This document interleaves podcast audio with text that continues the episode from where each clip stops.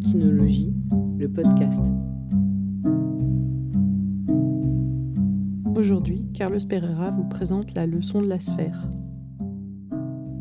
Cet enseignement dispensé à Lisbonne au XVIIIe siècle par le Collège des Jésuites est un enseignement de culture générale couvrant plusieurs disciplines scientifiques, artistiques et théologiques.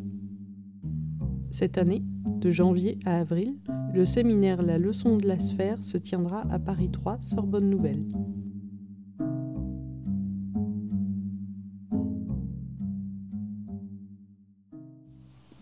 Alors, nous allons aujourd'hui parler de la leçon de la sphère entre mythologie et science. La leçon de la sphère était un enseignement qui était dispensé au Portugal, au Collège des Jésuites, à Lisbonne, de 1590 à 1759. Alors cet enseignement était pluridisciplinaire et couvrait des champs du savoir très larges, euh, à la fois scientifiques, théologiques, philosophiques. Euh, on y abordait bien entendu euh, la géométrie d'application, la géométrie fondamentale, l'astronomie, l'astrologie, la mécanique, la métaphysique et bien d'autres champs de la connaissance. L'université Paris 3 Sorbonne Nouvelle a lancé euh, cette année, en 2020, au mois de janvier, le 21 janvier, la première leçon de la sphère. Nous avons décidé euh, d'y associer euh, cet enseignement sous forme d'enregistrement. Et donc, je vais tenter d'expliquer comment j'en suis venu à aborder cette question de la sphère et à quoi nous renvoie euh, le principe sphérique. Tout d'abord, euh, j'ai commencé mes travaux sur l'étude de l'équitation au Portugal au XVe siècle, en étudiant un manuscrit rédigé par un roi portugais, Dom Duarte. Ce roi nous montre comment dresser un cheval euh, dans différentes configurations. Euh, ce manuscrit m'a amené à explorer d'autres champs du savoir, notamment euh, la philosophie, la théologie et euh, également la question de l'art, la question de la géométrie. Et j'ai poursuivi à travers l'étude des traités d'équitation du XVIe siècle à nos jours. Ce qui m'a frappé progressivement, c'est que le cheval se dresse, s'éduque, grâce à la géométrie. Et donc, bien entendu, euh, je me suis intéressé à l'application géométrique en équitation. Alors, très simplement, nous pouvons considérer qu'il y avait euh, euh, au XVIIe, XVIIIe siècle, en schématisant un petit peu, il y avait une sorte d'enseignement théorique de l'équitation qui tantôt s'appuyait sur la notion de quadrature ou sur la notion de circularité. Alors je vais donner un exemple. Euh, Newcastle euh, avait développé euh, la leçon des quatre pistes. La leçon des quatre pistes était en quelque sorte une épaule en dedans qui était réalisée dans le cercle. Plus tard, la guérinière va conceptualiser l'épaule en dedans le long de la paroi du manège, autrement dit dans une dimension quadratique on évoquera notamment l'idée du carré de la guérinière. Et donc, on voit très rapidement que deux objets géométriques, le cercle et le carré, permettent euh, de construire euh, la biomécanique du cheval. Petit à petit, cette géométrie appliquée à l'équitation m'a amené à réfléchir sur un autre plan, et je me suis intéressé euh, notamment à un auteur grec, Xénophon. Xénophon était euh, élève de Platon, et Platon, comme on le sait, a écrit une œuvre assez colossale, dont un ouvrage très intéressant, le Timée. Et dans cet ouvrage philosophique, Platon, dans un dialogue avec d'autres philosophes, va tenter de nous expliquer l'origine du monde, va nous suggérer une cosmologie, une métaphysique. Et dans cette métaphysique, dans cette explication des origines de la vie et du cosmos, Platon va évoquer la sphère, autrement dit le principe sphérique. Comment développe-t-il cette idée métaphysique de la sphère? De manière très, très, très simple, il va dire que la divinité, le démiurge, a construit le monde à partir de quatre éléments que nous connaissons tous, le feu, l'eau, l'air, la terre, et il va évoquer l'éther, qu'il appelle le principe sphérique. Pourquoi? Parce que les quatre éléments forment un carré, et l'éther, qui, est qui est la quintessence, va former le cinq élément qui enveloppe les quatre premiers. Et donc, nous avons, au sens métaphysique et non pas au sens euh, premier mathématique, nous voyons que Platon forme philosophiquement une quadrature du cercle. Alors la quadrature du cercle, c'est quelque chose euh, qui est assez récurrent dans l'histoire de l'art, et il suffit de euh, regarder L'homme de Vitruve de Léonard de Vinci, grand artiste, peintre, euh, ingénieur, et qui connaissait bien sûr les œuvres de Platon et Timée. Nous pouvons voir aussi l'idée sphérique dans le célèbre tableau qui est attribué aussi à Léonard de Vinci, le Salvator Mundi, euh, qui est le Christ Sauveur, tenant dans sa main gauche euh, la sphère de cristal. Et nous pouvons voir euh, y a deux dimensions sphériques, deux manières d'observer la sphère, une manière physique et une manière métaphysique. Et donc, nous prenons conscience progressivement que la géométrie que nous utilisons en équitation est une géométrie d'application. C'est l'usage des formes élémentaires géométriques, la ligne et le curviligne, qui permettent euh, de structurer euh, la physionomie du cheval, son anatomie, sa biomécanique, de rendre les allures beaucoup plus fluides. Mais de l'autre côté, nous voyons que la sphère sur un plan philosophique et un plan métaphysique signifie autre chose. La sphère, c'est la représentation de la transcendance, selon euh, les écrits de Platon, mais bien entendu aussi euh, du philosophe Aristote. Au cours de mes recherches, euh, j'ai découvert un manuscrit très ancien, datant de 1629, le traité de Pedro Gallego. Le traité de Pedro Gallego est un traité composé de 24 questions adressées à un écuyer un écuyer anonyme. Euh, j'ai émis quelques hypothèses sur cet écuyer. Et euh, ce qui est très intéressant, c'est la structuration en nombre symbolique, et notamment ce nombre 24. Dans l'introduction de son traité, ce moine franciscain, Pedro Gallego, qui a vécu en Espagne et au Portugal, nous donne un indice. Le nombre 24 nous renvoie aux 24 sages de l'Apocalypse de Saint Jean, mais aussi aux 24 collations, autrement dit conférences, d'un autre moine, Jean Cassien. Pendant plusieurs années, et dans le cadre de la rédaction de ma thèse de doctorat, intitulée Naissance et Renaissance de l'équitation portugaise, où figure un chapitre dédié à Pedro Gallego et à la symbolique du nombre 24, j'ai voulu comprendre de manière beaucoup plus précise et d'un point de vue linguistique et sémiotique quel était le sens profond de ce nombre 24 Il m'a fallu plusieurs années pour comprendre euh, que le nombre 24 nous renvoyait à la symbolique du temps. 24, ce sont les 24 heures du temps. Or, le temps est cyclique.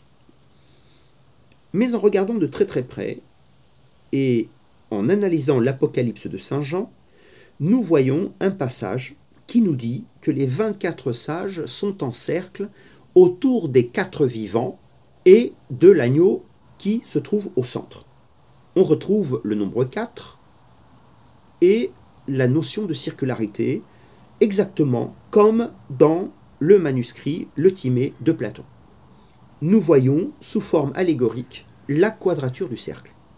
En effet, 24, c'est le cycle du temps, c'est un cercle qui enveloppe les quatre vivants.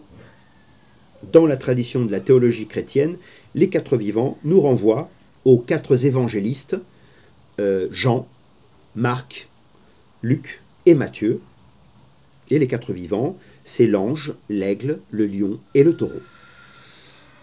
On peut faire le rapprochement avec les quatre éléments de Platon, le feu, euh, l'air, l'eau et la terre. Nous commençons à percevoir que dans cet apocalypse de Saint Jean, il y a euh, l'allégorie de la quadrature du cercle. Et donc, bien entendu, ça nous renvoie aux constructions, à l'équerre et au compas du euh, mathématicien Euclide. Ce qui est très curieux, c'est de voir que la quadrature du cercle sera un exercice, un problème de mathématiques d'application. La question était de savoir, depuis très longtemps, s'il existe un, carré dont l'aire est équivalente à celle d'un cercle. Du point de vue de la mathématique d'application, c'est-à-dire mathématiques appliquées à la matière, il est impossible de réaliser la quadrature du cercle. Nous sommes sur le plan physique et mathématique. Sur le plan allégorique, autrement dit sur le plan métaphysique, la quadrature du cercle, autrement dit le carré dans le cercle, possède un autre sens. C'est-à-dire que dans la tradition chrétienne, plus tard dans la tradition des pères de l'Église, le philosophe ou le théologien disserte, commente en fonction de deux réalités. Une réalité, euh, je dirais, immanente et une réalité transcendante. Autrement dit, une réalité physique et une réalité métaphysique. Ce que les Chinois appellent ciel et terre. Aujourd'hui, euh, nous, contemporains, nous avons beaucoup de difficultés à appréhender euh, cette dialectique que j'appelle la dialectique de la double sphère. Alors, bien entendu, il y a un auteur qui a étudié euh, de manière très précise cette histoire de la sphère en Occident. C'est le philosophe allemand Peter Sloterdijk, qui a écrit un ouvrage, une trilogie intitulée Globe, Bulle et Écume. Et donc, euh, en lisant ce grand philosophe allemand, euh, j'ai perçu euh, de manière très explicite cette dialectique de la double sphère. Mais c'est surtout à travers l'étude de la chevalerie portugaise, de l'étude de l'éducation des chevaux, mais aussi en regardant de, manière euh, beaucoup plus pertinente l'histoire de la pensée portugaise, et notamment l'histoire de l'imaginaire lusitanien, je me suis aperçu que le Portugal est le pays de la sphère. Pour une simple raison, c'est que la sphère armillaire est le symbole qui se trouve dans le drapeau portugais. Et si l'on se réfère aux monuments de la littérature portugaise, que je citerai, Dom Duarte, Camões, avec les Lusiades, euh, le père jésuite Antonio Vieira avec son Histoire du futur du Portugal, ou le grand poète philosophe portugais euh, Fernando Pessoa, on s'aperçoit que ces monuments euh, de la pensée portugaise construisent leur imaginaire, leur science, à partir du principe sphérique. Pour quelle raison?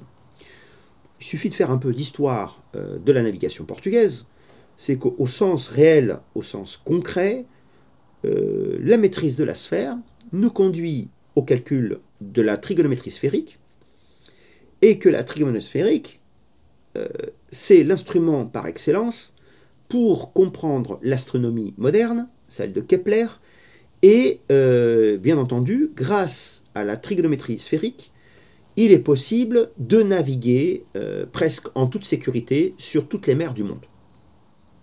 Nous savons que le Portugal est un pays d'expansion maritime à partir du XIVe siècle, et que le frère euh, de Don Duarte, auteur du premier traité d'équitation, l'enfant Henrique, euh, va lancer euh, les grandes découvertes maritimes.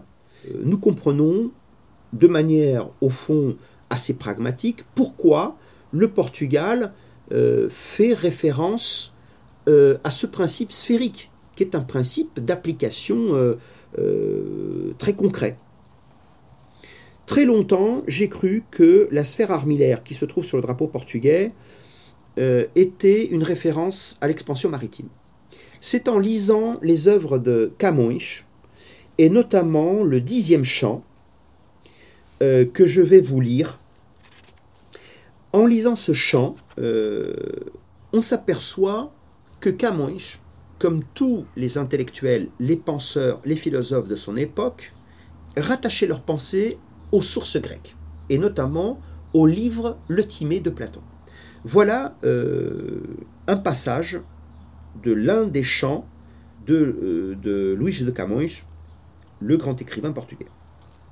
Uniforme, parfait, soutenu par lui-même, tel que son créateur, l'architecte éternel du prodige Gama, donc Vasco de Gama, celui qui est allé aux Indes avec ses caravelles, s'en émeut à l'extrême, il s'effraie, il se trouble aux faits surnaturels.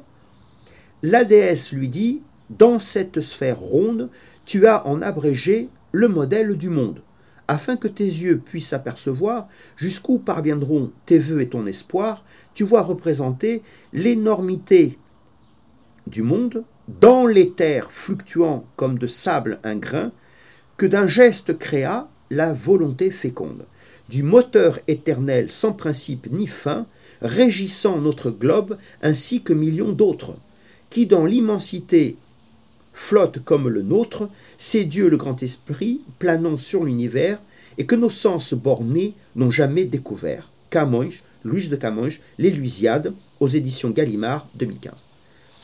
Pour un spécialiste de la pensée grecque, nous voyons que cet auteur portugais est imbibé de mythologie grecque et bien entendu que ce passage fait référence au présocratique le Parménide, qui a composé un poème très célèbre qui très certainement était déjà connu de Saint Paul au moment où il fait euh, son sermon à Athènes, son discours à Athènes plus précisément, et que nous dit ce passage et ce poème euh, de le Parménide.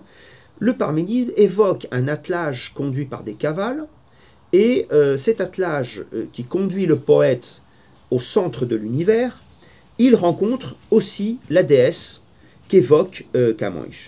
Et que dit le Parménide? Il dit au poète, philosophe, il y a deux voies euh, dans la vie. Il y a la voie de l'être et la voie du non-être. Sache que la voie de l'être donne du sens à la vie, et sache que la voie du non-être conduit au monde des opinions. Cette partie-là sera reprise dans l'ouvrage Les Globes de Peter Sloterdijk. Et donc, qu'est-ce que ça signifie? L'être et le non-être, que Shakespeare euh, exprimera euh, dans l'une de ses pièces de théâtre. L'idée de l'être, c'est l'idée du moteur, euh, du moteur éternel sans principe ni fin. Et ce moteur éternel sans principe ni fin, c'est Aristote qui le conceptualise dans ses différents travaux, notamment ses travaux d'astronomie et ses travaux sur le mouvement de l'animal, en l'occurrence le cheval. Que signifie ce concept de l'être Et ce concept de l'être nous renvoie à l'idée du 1. Le 1, c'est l'idée d'un centre, c'est-à-dire l'idée de la causalité des causalités, c'est-à-dire causalité absolue, la causalité transcendante. Mais qui dit causalité ou principe ou moteur dit forcément la dimension sphérique. Et c'est là où nous voyons que le traité des, 24 philosophes que j'ai évoqué à travers le traité d'équitation de Pedro Gallego, écrit en 1629, nous renvoie à un autre manuscrit qui circulait au Moyen Âge, probablement attribué à Aristote, c'est le traité des 24 philosophes. Et que nous dit le traité des 24 philosophes? Il nous dit que Dieu est une sphère illimitée dont le point est partout, la circonférence nulle part. Et ça, cette formule qui se trouve dans la deuxième sentence, puisque ce traité est composé de 24 définitions de Dieu. Et dans cette deuxième sentence évoquant la sphère transcendantale, cette sentence va circuler dans toute l'Europe, dans toutes les cours royales, et on le retrouvera notamment chez des auteurs comme Bruno euh, Giordano, mais aussi chez le grand philosophe Pascal, qui euh, formulera euh, l'expression suivante l'esprit de géométrie, l'esprit de finesse. Que signifie l'esprit de géométrie, l'esprit de finesse? C'est précisément la dialectique des deux sphères. L'esprit de géométrie, c'est l'esprit rationnel, c'est l'esprit qui utilise la géométrie dans le monde de la matière. Mais l'esprit de finesse, c'est l'esprit qui utilise la géométrie au sens transcendantal et au sens métaphysique. C'est exactement ce qu'a perçu le grand écuyer portugais Nuno Oliveira lorsqu'il fait peindre euh, deux azulejos, l'un dédié à Euclide et l'autre dédié à Beaugeste. Et c'est très troublant, puisque les écrits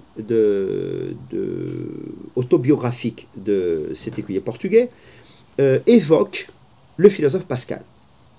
Et lorsqu'on rentre dans ce manège, on voit ces deux chevaux, Euclide et Beaugeste. Euclide est au piafé, Beaugeste est à la levade, et nous voyons le rapport terre et ciel. Pourquoi? Le cheval piaffe donc sur terre, mais le cheval à la levade s'élève au ciel. Et donc beau geste, c'est l'esprit de finesse, et Euclide, c'est l'esprit de géométrie, puisque Euclide est le fondateur des constructions à l'équerre au compas. Ce qui est très étrange, c'est que de manière implicite, l'écuyer euh, Nuno Oliveira nous renvoie à la dialectique de la double sphère. Exactement comme dans la vieille tradition grecque, mais aussi dans la vieille tradition philosophique, métaphysique portugaise, qui va du roi Don Duarte à Fernando Pessoa. C'est très important de bien comprendre et de bien saisir ce mystère des 24 sages de l'Apocalypse de Saint Jean et le traité des 24 philosophes. Le pont se fait par la symbolique du nombre 24, mais l'expression des deux manuscrits est différente, mais elle renvoie à un sens commun. Que signifie la dialectique de la double sphère? La dialectique de la double sphère peut s'appréhender de manière beaucoup plus subtile en tentant de comprendre la théologie de la chevalerie.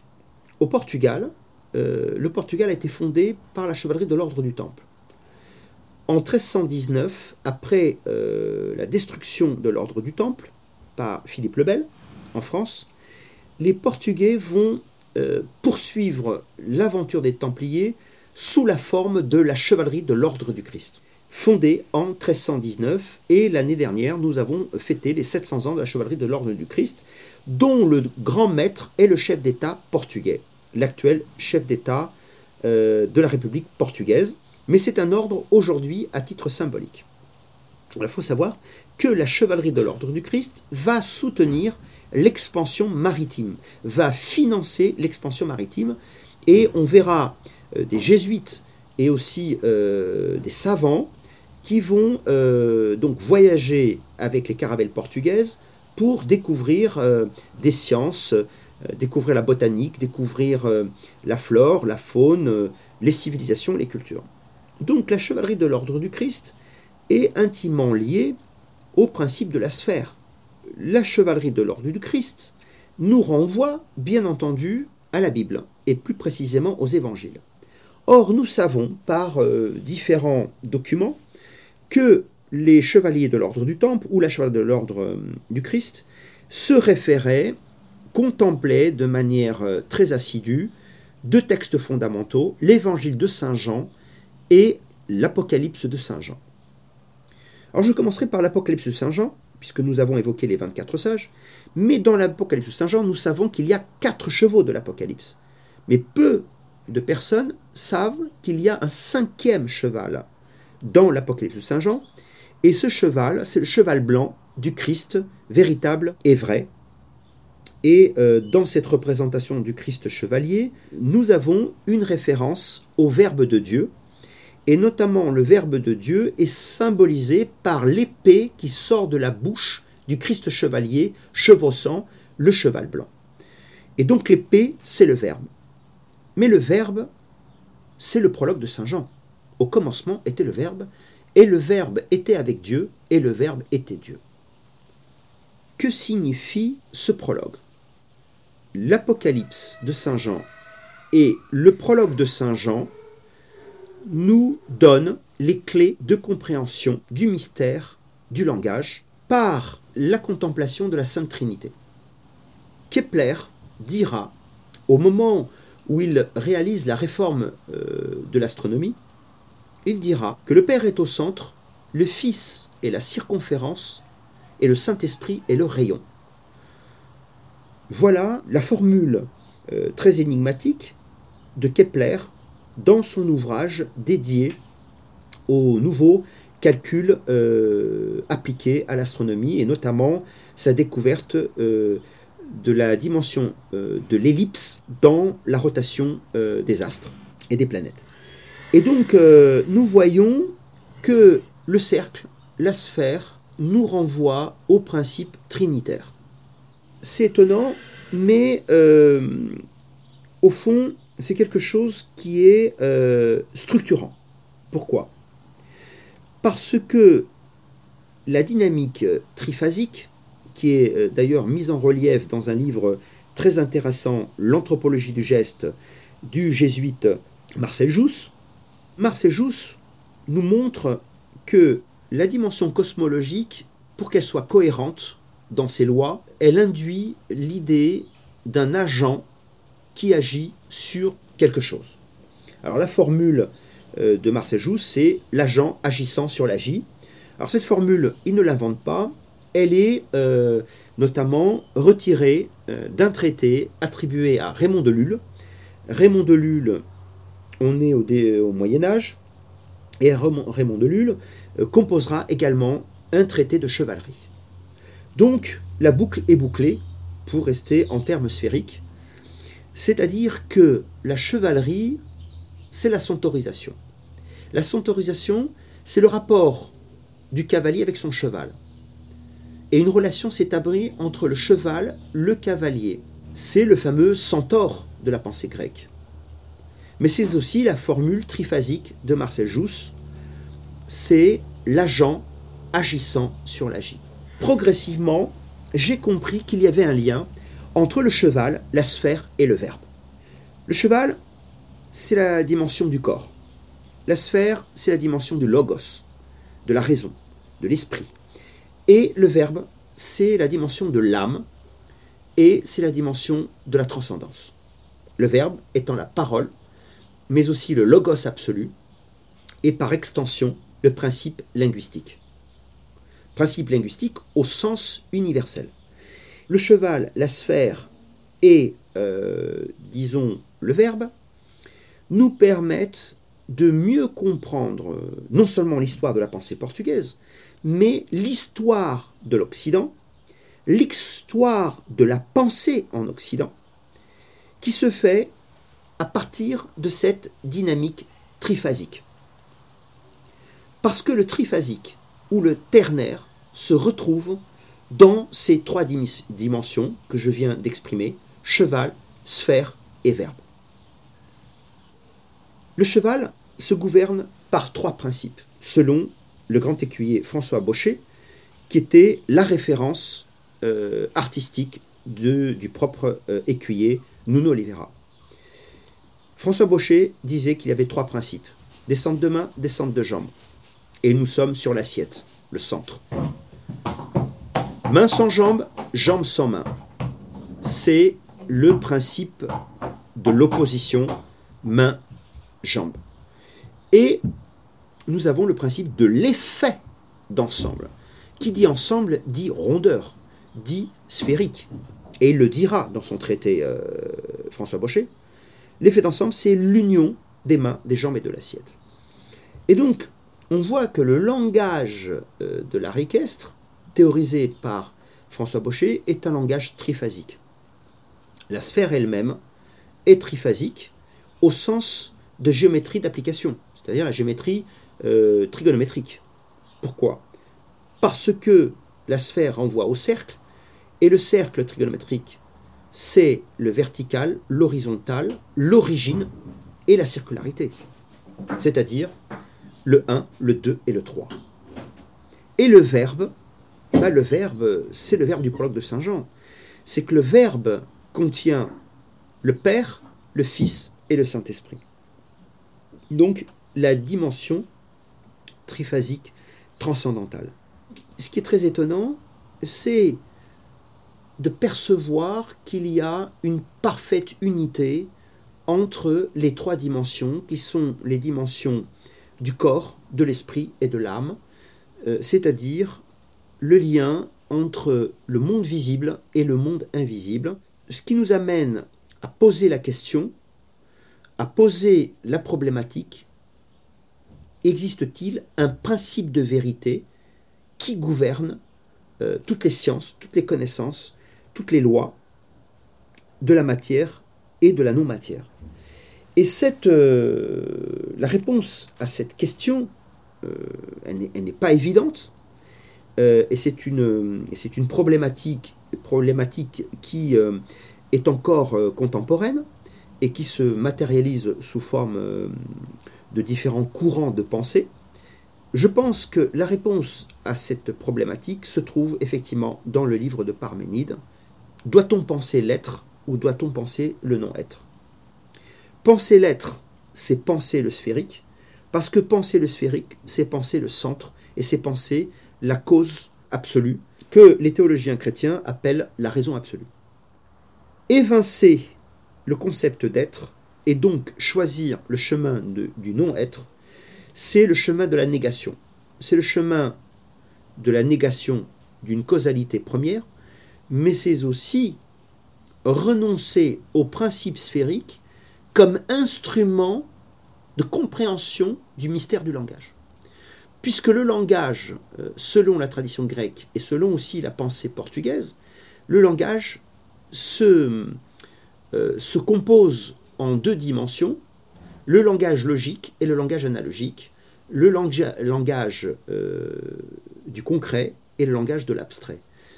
Et donc, seul, selon tous ces auteurs que je viens de citer, euh, seul le principe sphérique permet de créer la cohérence entre ces deux dimensions du langage que je viens de citer, le langage logique et le langage analogique. Si nous récusons la dynamique géométrique du langage. Et c'est le cas, en fait, de certaines traditions euh, linguistiques euh, francophones, par exemple euh, la tradition structuraliste de Ferdinand Saussure. si nous choisissons, si nous renonçons à la dimension géométrique sphérique du langage, à mon avis, il est impossible de penser le langage humain et non humain. Il est impossible de comprendre euh, le dialogue entre l'homme et le cheval.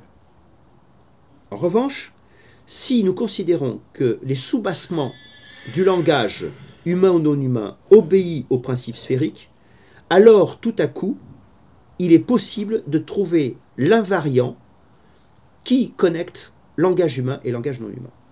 Ces recherches linguistiques qui procèdent euh, d'une dynamique philosophique, qui trouve sa source dans la pensée grecque et dans la pensée euh, portugaise, euh, m'a permis de trouver un autre courant qui s'oppose à ce courant que j'appelle diadique et dualiste. C'est le courant de Charles Sanders Peirce. On est dans les années 1910-1920. C'est un, penseur américain, spécialiste de logique, fondateur d'un courant sémiotique. Et dans, dans ce courant sémiotique, il y a une adhésion au principe ternaire. Peirce parlera de trois catégories, la priméité, la secondéité et euh, bien entendu euh, la tercéité. Nous voyons que ce linguiste américain s'inscrit dans la tradition des pères de l'Église, mais aussi dans la tradition grecque, et surtout qu'il reprend la formule l'agent agissant sur l'agi, qu'on retrouve chez Marcel Jousse, mais que l'on retrouve chez Raymond de Lille. Et donc nous voyons que aujourd'hui nous sommes face, comme à l'époque de le Parménide, ce présocratique, nous sommes face à deux visions philosophiques du monde, à deux visions linguistiques du monde, à deux visions sémiotiques du monde, qui sont les philosophies de l'être et les philosophies du non-être. La leçon de la sphère dispensée au Portugal de 1590 à 1759 était un enseignement qui s'inscrivait dans la tradition du principe de vérité et s'inscrivait dans la tradition du principe de l'être. Cette découverte que j'ai réalisée il y a peu de temps m'a amené à interroger le grand poète et philosophe Fernando Pessoa. Fernando Pessoa compose en 1934-35 un poème intitulé Message. Ce message est un poème euh, à caractère mystique et épouse la dynamique triphasique, puisqu'il est composé de trois parties. Et dans ce poème, le principe sphérique est à l'œuvre de manière magistrale. Voilà ce que nous dira euh, Fernando Pessoa dans l'un de ses poèmes dits ésotériques. De quel froid d'équerre et de quel vin compas, quel géomètre invisible a réglé les marées de ces mers, ô néfaste Sargasse, ce monde fluide avec son temps et son espace, dont lui-même il ne sait qui fut le créateur. Nous savons que Fernando Pessoa s'inscrit dans une vieille lignée de savants, de poètes, de philosophes et de théologiens qui épousent le principe sphérique. Mais ce qui est très étonnant chez Fernando Pessoa, c'est qu'il est, à mon humble avis, le fondateur d'une linguistique sphérique.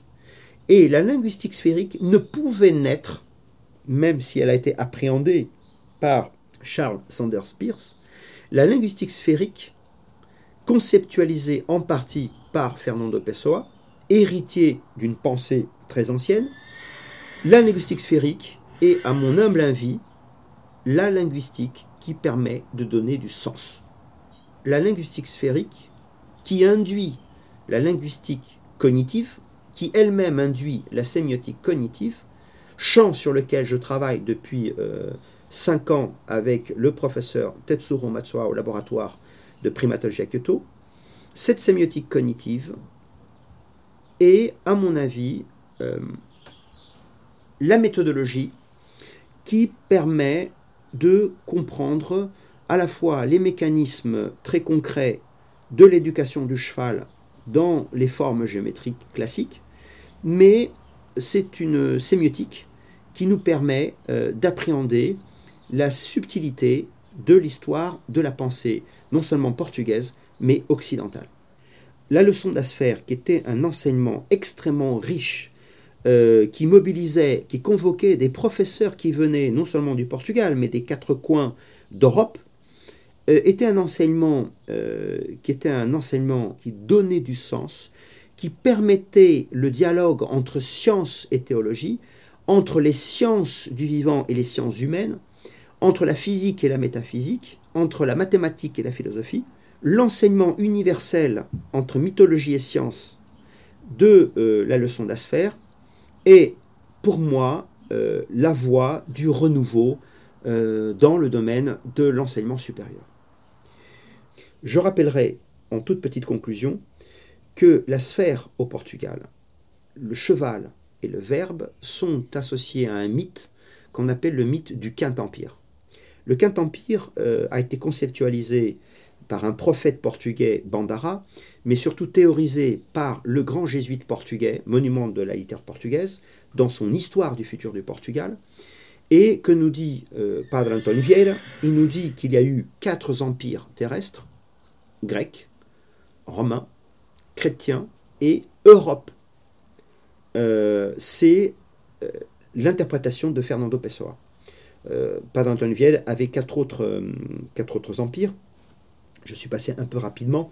ces quatre empires qui s'appuyaient sur quatre empires qui figurent dans le livre de Daniel, Fernando Pessoa a corrigé et a mis ce que je viens de vous dire, quatre empires grecs, romain, euh, chrétien et Europe laïque.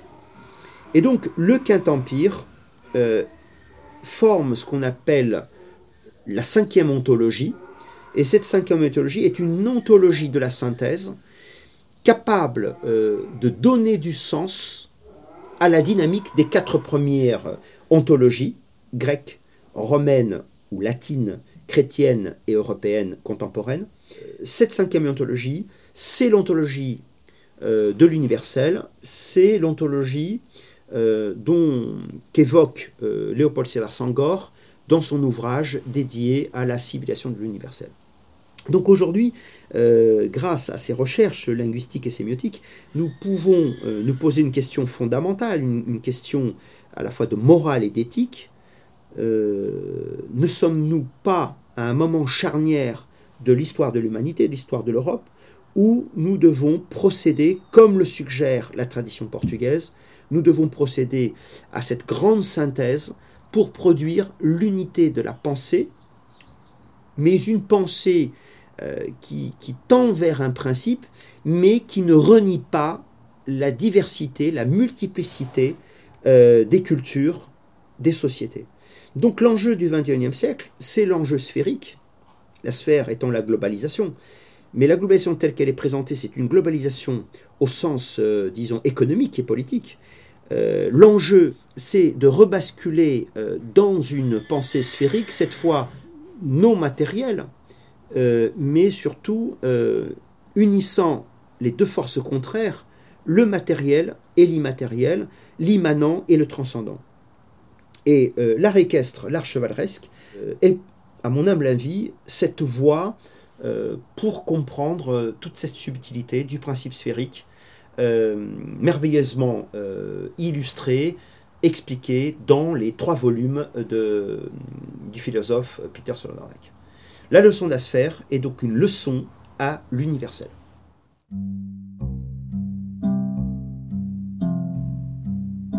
Retrouvez également nos actualités sur Facebook Équinologie France, ainsi que sur le site internet équitationportugaise.com.